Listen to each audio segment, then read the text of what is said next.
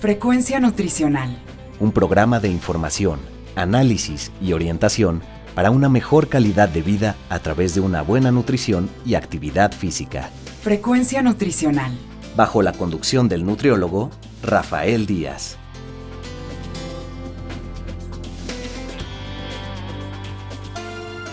Hola amigos y amigas, les saluda Rafael Díaz García, ya estamos en su programa Frecuencia Nutricional, un programa de la Universidad Autónoma Metropolitana Unidad Xochimilco para One Radio 94.1 FM. Antes de cualquier otra cosa, quiero agradecer a todos los que durante estos días nos han seguido en nuestra página web y se han puesto en contacto con nosotros vía correo electrónico, Facebook y Twitter. Sus comentarios y sugerencias son muy importantes para todos los que hacemos este programa. Recuerden que Frecuencia Nutricional es un programa hecho por personal docente e investigadores de la licenciatura en nutrición humana de la UAM Xochimilco para todos ustedes, y el cual tiene como objetivo informar, analizar y orientar en los diferentes temas relacionados con la nutrición y la alimentación. El día de hoy contamos con la presencia de la maestra en nutrición clínica, Fernanda Carrasco, y ella es una especialista en el tema de la nutrición y sobre todo en lo que tiene que ver con el tipo de dietas cardio, eh, protectoras, que así hoy pues es un término muy utilizado. Le agradezco, maestra, su presencia en Frecuencia Nutricional. Muchísimas gracias por la invitación. Maestra, ¿y por qué no empezamos? ¿Cuál es la relación o qué quiere decir esto eh, prácticamente de las dietas cardioprotectoras? Bueno, eh, esto se, se dice a partir de estudios epidemiológicos, estudios poblacionales, en los que se ha visto que diferentes tipos de patrones de alimentación pudieran tener beneficios en la salud cardiovascular. Y se ha visto que, al contrario, otros patrones igual de alimentación, pues eh, pueden perjudicar la salud cardiovascular. Entonces, a partir de esos estudios en los que se han comparado, se ha visto que hay ciertas selecciones de alimentos, ciertos patrones de alimentación, como lo dije, que nos pueden llevar a tener una salud cardiovascular o perjudicarla. ¿Y, cuál es, eh, digamos, la relación que pudiese existir en términos del corazón y una alimentación? Por ejemplo, como decía, ciertos patrones de la alimentación pueden impactar en la salud del corazón, porque a lo mejor ciertos alimentos que consumimos pueden conllevar al desarrollo de enfermedades cardiovasculares, ¿no? Como puede ser la hipertensión arterial, como puede ser el aumento del colesterol, de triglicéridos en sangre, también pudiera ser un infarto. Entonces, estas selecciones de alimentos no son tan saludables, por ejemplo, el consumo de azúcares refinados como el, el, consumo de grasas saturadas son los que pudieran perjudicar la salud del corazón y del sistema eh, circulatorio. ¿Qué le pasa al corazón prácticamente cuando, eh, digamos, se habla de este tipo de daños? ¿Microinfartos o alguna cosa por el estilo?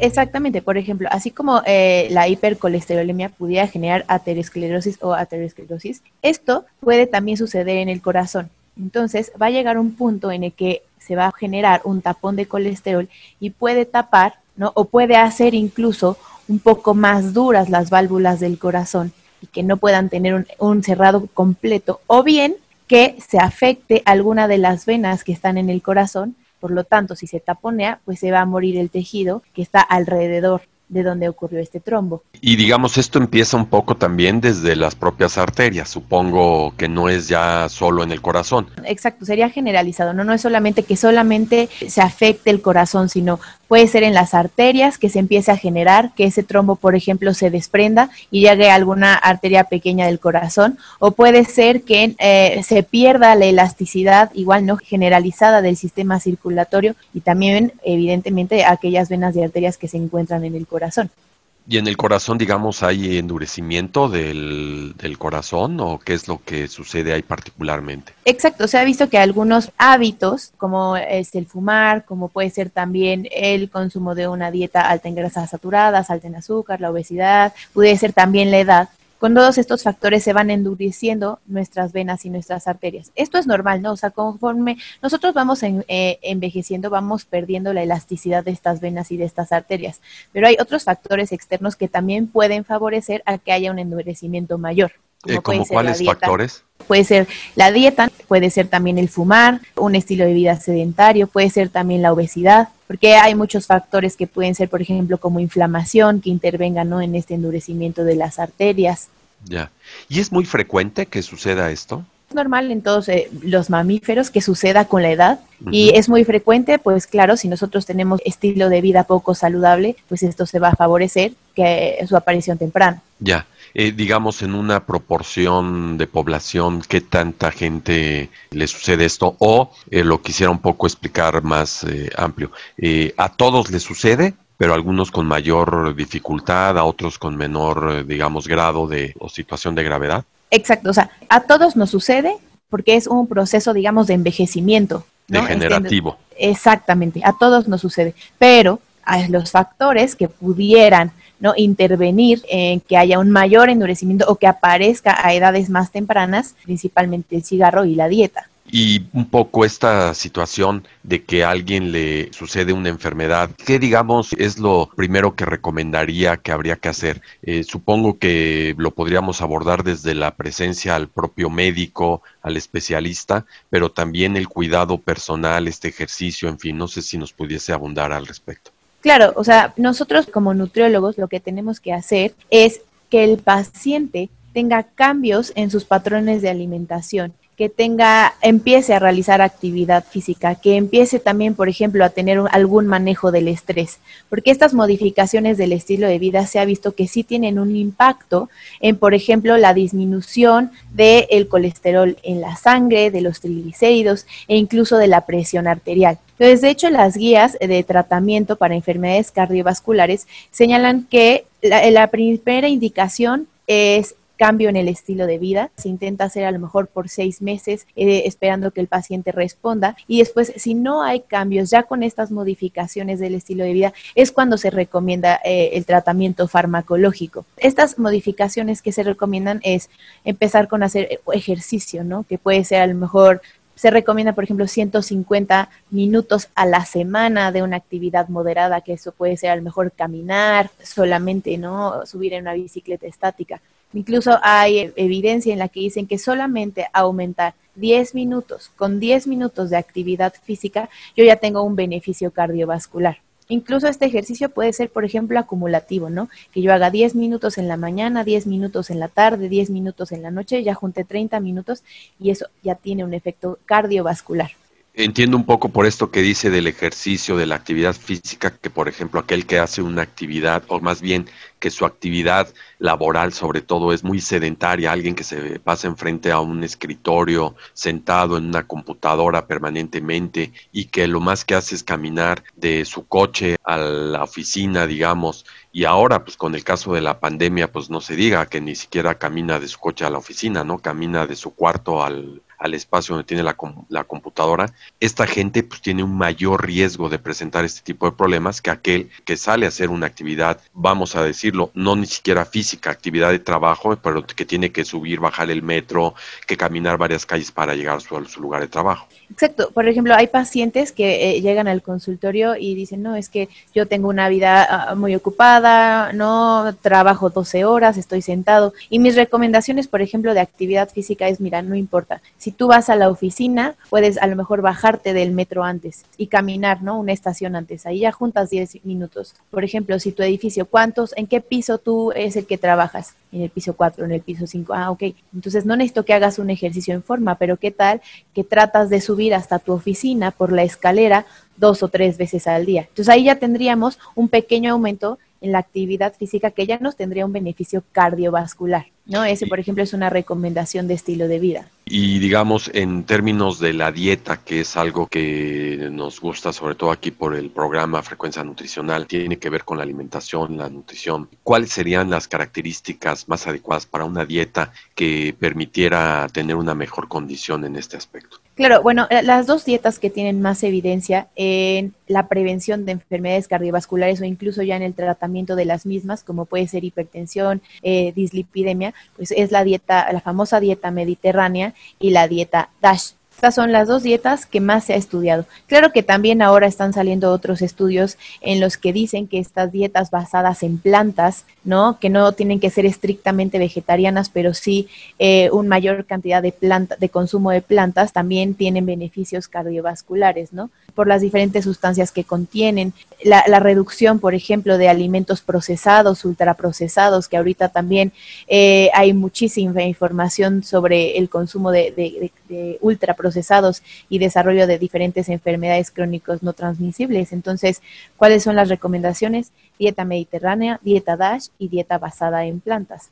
¿Por qué no nos platica de cada una de ellas? Empecemos con la dieta mediterránea. ¿En qué consiste esta dieta? Porque si hemos escuchado el término, bueno, digamos, a lo mejor algunos nos hemos adentrado a, estudiar a cada una de ellas pues, por estar en el campo de la nutrición, pero para el auditorio que nos escucha, eh, ¿cuál es la dieta mediterránea? Claro, una dieta mediterránea es, eh, de hecho, de mis favoritas. Eh, básicamente lo que recomienda es el consumo de muchas frutas y verduras y tratar de combinar los colores de estas frutas y verduras, ¿no? No es lo mismo que yo coma, por ejemplo, en la mañana un jugo de naranja, en la, en la colación una zanahoria, luego me coma una manzana, o sea, todo, todo, todo del mismo color, a que yo vaya variando los colores. Es importante la variación de los colores porque dependiendo el color de esta fruta o de esta verdura, va a ser la mayor cantidad, por ejemplo, de micronutrimentos que pueda tener, ¿no? Por ejemplo, sabemos que las verduras de hojas verdes pues son más altas en hierro. Sabemos que las frutas y verduras rojo intenso, amarillo intenso, pues tienen eh, más vitamina A, más carotenos, ¿no?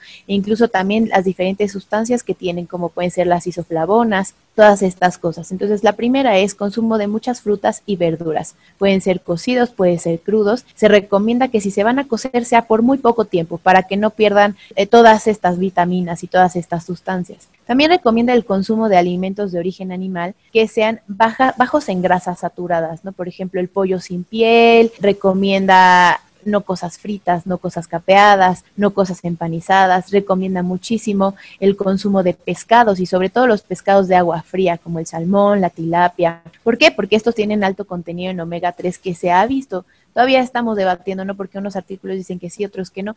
se ha visto que el omega 3 pudiera ser eh, antiinflamatorio, porque hay algunos estudios que dicen que, no hay tanta evidencia para afirmarlo, pero bueno, eh, la dieta mediterránea sí lo recomienda. También vemos que nos recomienda el consumo de leguminosas, garbanzos, frijoles, lentejas, el consumo también de cereales y este consumo de cereales tiene que ser siempre integral, integral para conservar la fibra, integral para conservar parte importante de los micronutrientes que están contenidos en la fibra. Nos recomienda también el uso de aceites, por ejemplo, aceite de olivo, aguacate, que estos también los podemos introducir en la dieta. Y recomienda, si el paciente ya tiene el hábito, y hago este hincapié en si ya tiene el hábito, del consumo de vino tinto, ¿no? Ahí me recuerda un poco, sí. claro, ahí me recuerda un poco alguna plática con el doctor Javier Aranceta Batrina y con el doctor eh, Serra Magén, quienes eh, platicando algún día con ellos sobre esto tema del alcohol, decían, si tiene alguien hábito y ha sido, digamos, educado, por así decirlo, al consumo de una copa de alcohol al día, a la hora de la comida, no hay ningún problema, pero si alguien lo quiere empezar a incorporar esto a la dieta porque escuchó hablar que el vino es muy bueno a la edad de 50 años sin tener esta costumbre, es más el daño que hace el alcohol al hígado que el beneficio que puede traer. Exacto, y, y eso también, por ejemplo, en mis clases con los alumnos, ¿no? Que eh, daba la materia justo de, nutrición cardiovascular. Entonces yo les decía, bueno, sí, se recomienda el consumo de vino tinto y todos, ah, no, no, no, si el paciente ya lo tiene, ¿no? porque luego también eh, empiezan a recomendar, no lo tiene, como usted dice, puede llegar a tener algún efecto en el hígado. Entonces, es, por ejemplo, si a lo mejor el paciente está acostumbrado a tomar un tequila, un anís, eh, como un digestivo siempre a la hora de la comida, a lo mejor tratar de cambiar ese hábito a que sea vino tinto. Eso puede ser una opción. O si ya lo hace recurrentemente, bueno, decirle está perfecto, una copa es más que suficiente y nada más, pero no incentivarlo. Sí, no, además, eh, qué bueno que acaba diciendo la cantidad también, porque esa es otra cuestión, ¿no? Inclusive el doctor Aranceta decía, una copa en mujeres como máximo y en el hombre una y media como máximo, ¿no? En mujeres una y no es porque sea una cuestión discriminatoria, ni mucho menos, porque el organismo de alguna manera así lo, lo marca, pero no pasar de una copa en caso de mujeres y de una copa y media en caso de hombres, ¿no? Exactamente. Eso sí, porque cuando la gente le dice uno, sí, mira, el vino es muy bueno, creen que la botella es lo que hay que consumir al día. No, y sí han llegado varios pacientes que dicen, bueno, y empecé a tomar vino tinto porque él me lo recomendó. Me lo recomendaron, es muy bueno para el corazón. Sí, pero si ya no lo traía, si ese hábito no estaba, no pasa. No, no, no hay que motivarlo. Pero eh, bueno, eh, la dieta mediterránea, así es como lo dice, ¿no? Preferir el consumo de, de vino tinto, si es que ya se tiene, ¿no? Una copa, una y media hombres, nada más. Entonces, e, esta es una dieta eh, que, de las que más me gusta. Y luego, por ejemplo, cuando, cuando tú hablas de dieta mediterránea, la gente empieza a pensar, bueno, es que va a salir muy caro, eh, el salmón está carísimo, como que empieza a entrar en conflicto, ¿no? dices, bueno, si es una dieta que se llama mediterránea, pero realmente es un patrón de consumo de alimentos que se puede habituar hasta la dieta eh, mexicana, ¿no? Nosotros comemos, podemos comer una dieta mediterránea, a lo mejor comiendo un lacoyo nada más asado, de frijol con lechuga encima y alguna salsa. Entonces estoy eligiendo verduras, estoy eligiendo algo que no es frito, estoy eligiendo harinas integrales, estoy eligiendo leguminosas. Oh, y por ejemplo, hay que también mencionarlo, ¿no? Y me voy al último producto que había mencionado hace un ratito. México es un país de buena producción de vino y de buena calidad, eso es uno.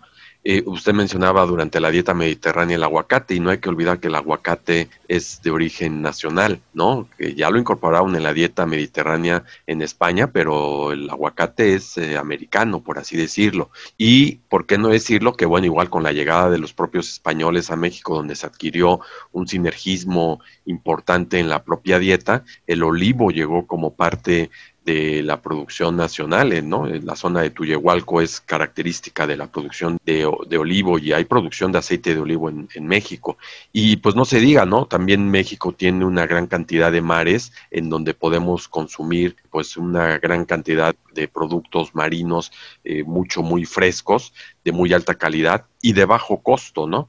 Y yo creo que algo que tendría uno que considerar, a ver si usted nos lo ratifica, es eh, que, bueno, pues que sobre todo estos alimentos pueden tener procesos de cocción desde al vapor, por así decirlo, o con el aceite de oliva, por ejemplo, y que no necesitamos recurrir exactamente a la manteca eh, animal, ¿no? A la grasa del puerco para poder freír o cocinar un alimento. Eh, es lo que digo, no se llama mediterránea, pero no porque así se llame, yo tengo que tomar pato a la naranja, ¿no? Todos los días. es. más bien eh, la inclusión de leguminosas. por ejemplo, esta dieta también me gusta porque sí incluye lácteos y los lácteos que incluye son bajos en grasa. Entonces podemos incluir, por ejemplo, un requesón, que es bajo en grasa, es bajo en sodio. Podemos incluir un queso panela con nopales, por ejemplo, ¿no? Un poco de aguacate, unas tortillas, y ya estoy siguiendo este patrón de alimentación mediterránea. Entonces, este es, como digo, el de los, uno de los que más se ha estudiado. Eh, y, y, no hay que a lo mejor decir, ah, sí, e, estas son las calorías y estos son los gramos de proteína que, que usted tiene que comer. Simplemente con la misma selección de los alimentos adecuados, yo voy a empezar a ver que va a haber beneficios en mi salud, voy a ver que va a empezar a disminuir mis triglicéridos, a disminuir mi colesterol, no a, a, lo mejor dejando de fumar, empezando a hacer poco a poco más actividad física, son cosas que yo voy a ir viendo, ¿no? en mi piel, en, ya aguanto subir más pisos eh, de tirada en la escalera, eh, ya puedo agacharme y amarrarme las agujetas, estas cosas. Bueno, la segunda dieta, la DASH que había dicho, es también una buena dieta. Exacto, la, dieta DASH eh, se llama Dietary Approach for Stop Hypertension, por eso se llama dieta DASH, de sus siglas en inglés. Y la dieta DASH es muy similar a, la dieta mediterránea, ¿no? En cuanto a esta selección de frutas, de verduras que sean muy variadas, en esta recomendación de alimentos de origen animal bajos en grasa, esta selección de leguminosas, de cereales integrales.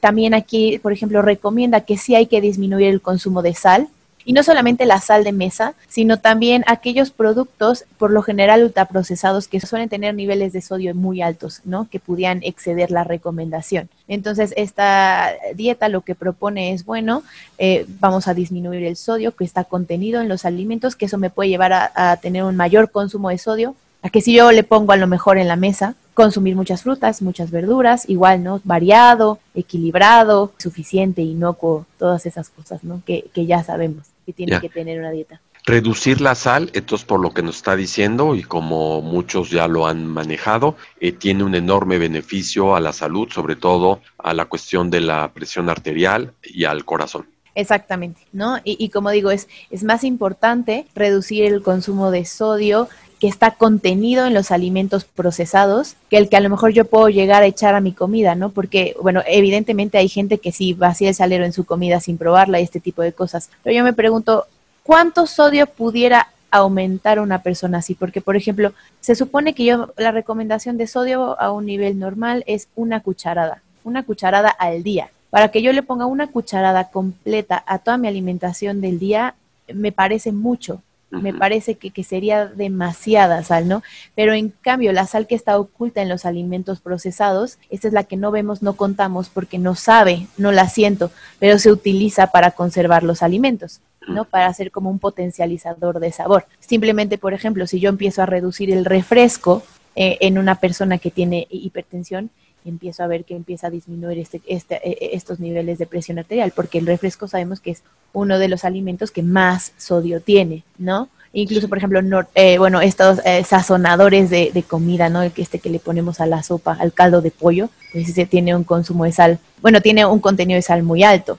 ¿Qué pasaría si yo utilizo solamente sal para dar un poco más de sabor a este caldo de pollo? Seguramente utilizaría menos.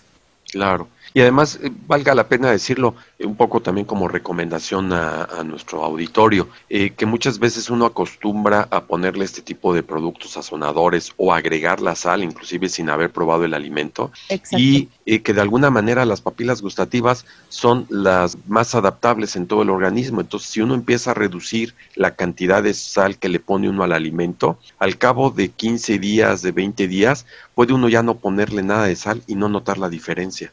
Exactamente, porque también eh, este consumo de sal como que va incrementando, ¿no? Hoy le pongo un poquito, luego más, luego más, luego más, luego más, luego más, así como que es un poco progresivo, ¿no? Cuando añadimos este tipo de, productos a, los alimentos. ¿Qué, pasa cuando hay este aumento de sal? Eh, ¿Cambia la bomba sodio-potasio o cuál es el efecto que tiene directamente en el organismo para que la presión arterial suba? Eh, bueno, más bien aquí sería elevado consumo de sodio, lo que pudiera hacer es esto, ¿no? Causa, generar más inflamación, sacar agua de los compartimentos intracelulares y llevarlo hacia los compartimentos extracelulares, causar inflamación, ¿no? Y ya sabemos que esto pues va a generar que haya la presencia de más citoquinas inflamatorias en el tejido, ¿no? Y si nosotros podemos a pensarnos cuál es el proceso fisiológico del desarrollo de la aterosclerosis, pues es un proceso inflamatorio. Entonces estaría favoreciendo aún más la inflamación. Hay algunos estudios que dicen que así per se solamente el consumo de sodio no tuviera un efecto tan fuerte en el corazón. O sea, supongamos que yo tengo una dieta en la que elimino ultraprocesados, eh, que con muchas frutas, muchas verduras, pero mi consumo de sodio es muy, muy elevado, se supondría que mi organismo tendría los mecanismos para reducirlo. Pero si yo conjunto este elevado consumo de sodio con otros alimentos que pudieran ser proinflamatorios como grasas eh, saturadas, como consumo elevado de azúcar, si yo empiezo a generar obesidad, entonces pudiera potencializar este efecto. Y en los últimos minutitos que tenemos de programa, porque siempre nos acotan el tiempo, eh, esta última dieta que hacía referencia de vegetales eh, prácticamente, ¿en qué consiste? Claro, esta dieta basada en plantas es algo igual, ¿no? Que ahorita se está viendo y como le digo, es una dieta igual muchas frutas, muchas verduras, muchos cereales, pero también va a poder consumir proteína de origen vegetal sobre el animal. No quiere decir que no se consuma proteína animal, sí se consume, pero en baja cantidad. Puede ser que solamente se consuma una vez al día, una vez a la semana, pero la mayor proporción de la proteína viene de origen vegetal, de leguminosas. ¿no? Entonces también se ha visto que obviamente como es baja en grasas saturadas, es rica en antioxidantes, flavonoides, isoflavonas, alta en fibra, pues también va a tener mucho un impacto fuerte en esta parte de la salud cardiovascular, en la, eh, en la prevención de enfermedades cardiovasculares e incluso en la reducción de, de niveles de colesterol, de triglicéridos, disminución de la presión arterial,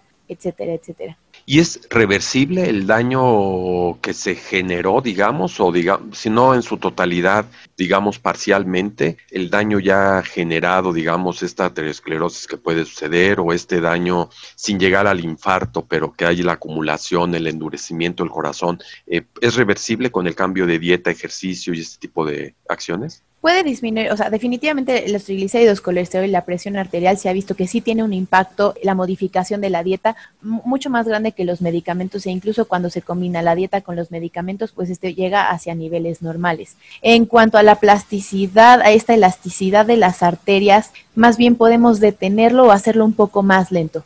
¿no? En el caso, por ejemplo, de que haya habido alguna trombosis, ya sea en el corazón o en alguna otra eh, vena arteria, pues más bien lo que va a pasar es que podamos favorecer que no se vuelva a formar otro.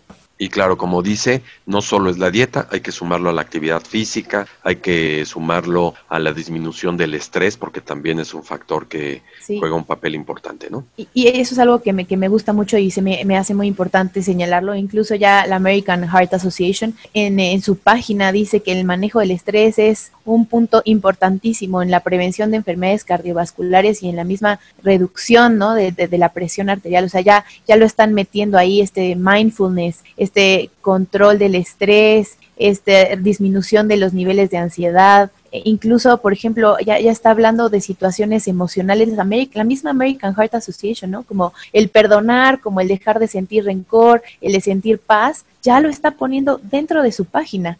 ¿no? Porque esto también va a tener un efecto en cuanto al desarrollo de enfermedades cardiovasculares. Pues maestra Fernanda Carrasco, la verdad es que muy interesante todo lo que nos ha planteado. Ojalá tengamos la oportunidad de poder seguir platicando en alguna otra ocasión de este tema. Eh, no sé si quisiera cerrar algo muy brevemente para el auditorio pues eh, nada más decir eso, ¿no? Que es más importante el cambio de patrones de la alimentación, eliminar ultraprocesados, tratar de irme siempre por lo natural, siempre lo que está de temporada, siempre combinación de colores, de texturas, va a ser mucho más importante que a lo mejor manejar una dieta en específica. Siempre irme por la selección. Pues muchas gracias, maestra, por haber estado con nosotros en Frecuencia Nutricional. Muchísimas gracias. Frecuencia Nutricional. Bueno, pues amigos y amigas, estamos finalizando por hoy nuestra emisión, la cual esperamos haya sido de su agrado.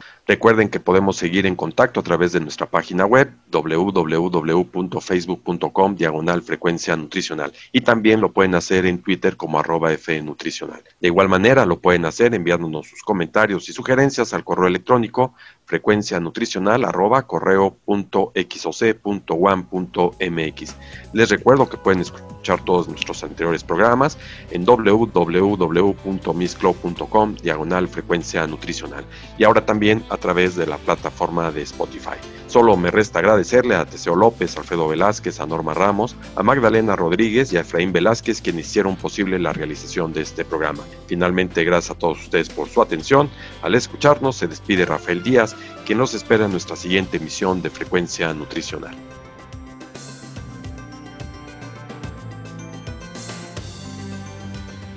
Frecuencia Nutricional. Un programa de información, análisis y orientación para una mejor calidad de vida a través de una buena nutrición y actividad física. Frecuencia Nutricional. Una producción de la Unidad Xochimilco para Guam Radio 94.1 FM.